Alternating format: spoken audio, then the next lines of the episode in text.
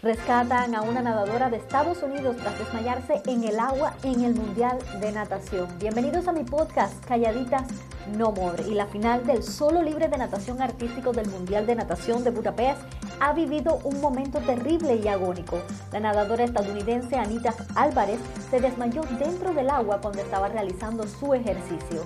La tragedia sobrevoló la piscina pero la rápida reacción de su entrenadora Andrea Fuentes, que saltó rápidamente al agua para rescatarla, evitó una desgracia. Andrea Fuentes y un miembro de la organización han podido agarrar a la nadadora estadounidense y sacarla de la piscina, donde ha sido atendida por las asistencias médicas.